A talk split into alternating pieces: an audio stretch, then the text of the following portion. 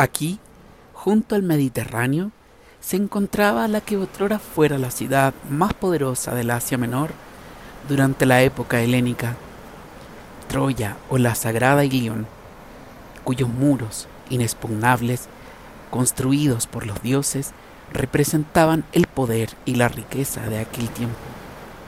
Sin embargo, ya por influjo de las mismas deidades, ya por una estrategia política, una larga guerra la asoló y durante diez años lucharon contra los griegos.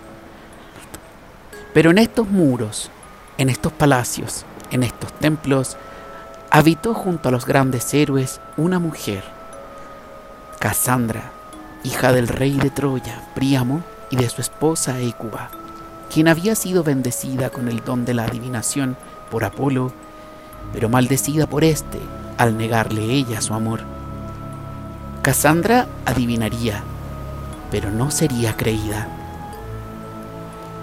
Por eso, cuando la guerra cayó sobre la ciudad en forma de las naves aqueas, y hombres y mujeres perecían bajo los terribles aqueos, Casandra predecía el fin de la ciudad.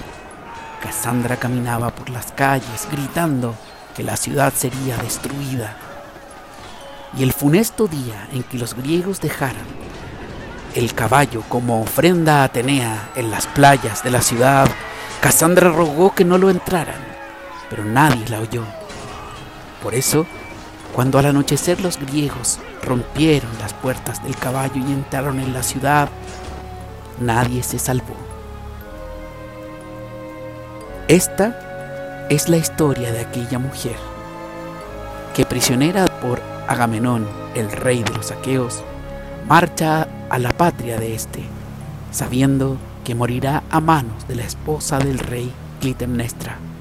En esta historia conoceremos su voz, su pasión por la ciudad, su mirada sobre los dioses y la justicia, y sobre todo, su mirada sobre la posibilidad real que tienen hombres y mujeres de intervenir en sus destinos. Cassandra de Krista Wolf. Les invitamos a leerlo para mantener viva la historia inmortal de la guerra de Troya.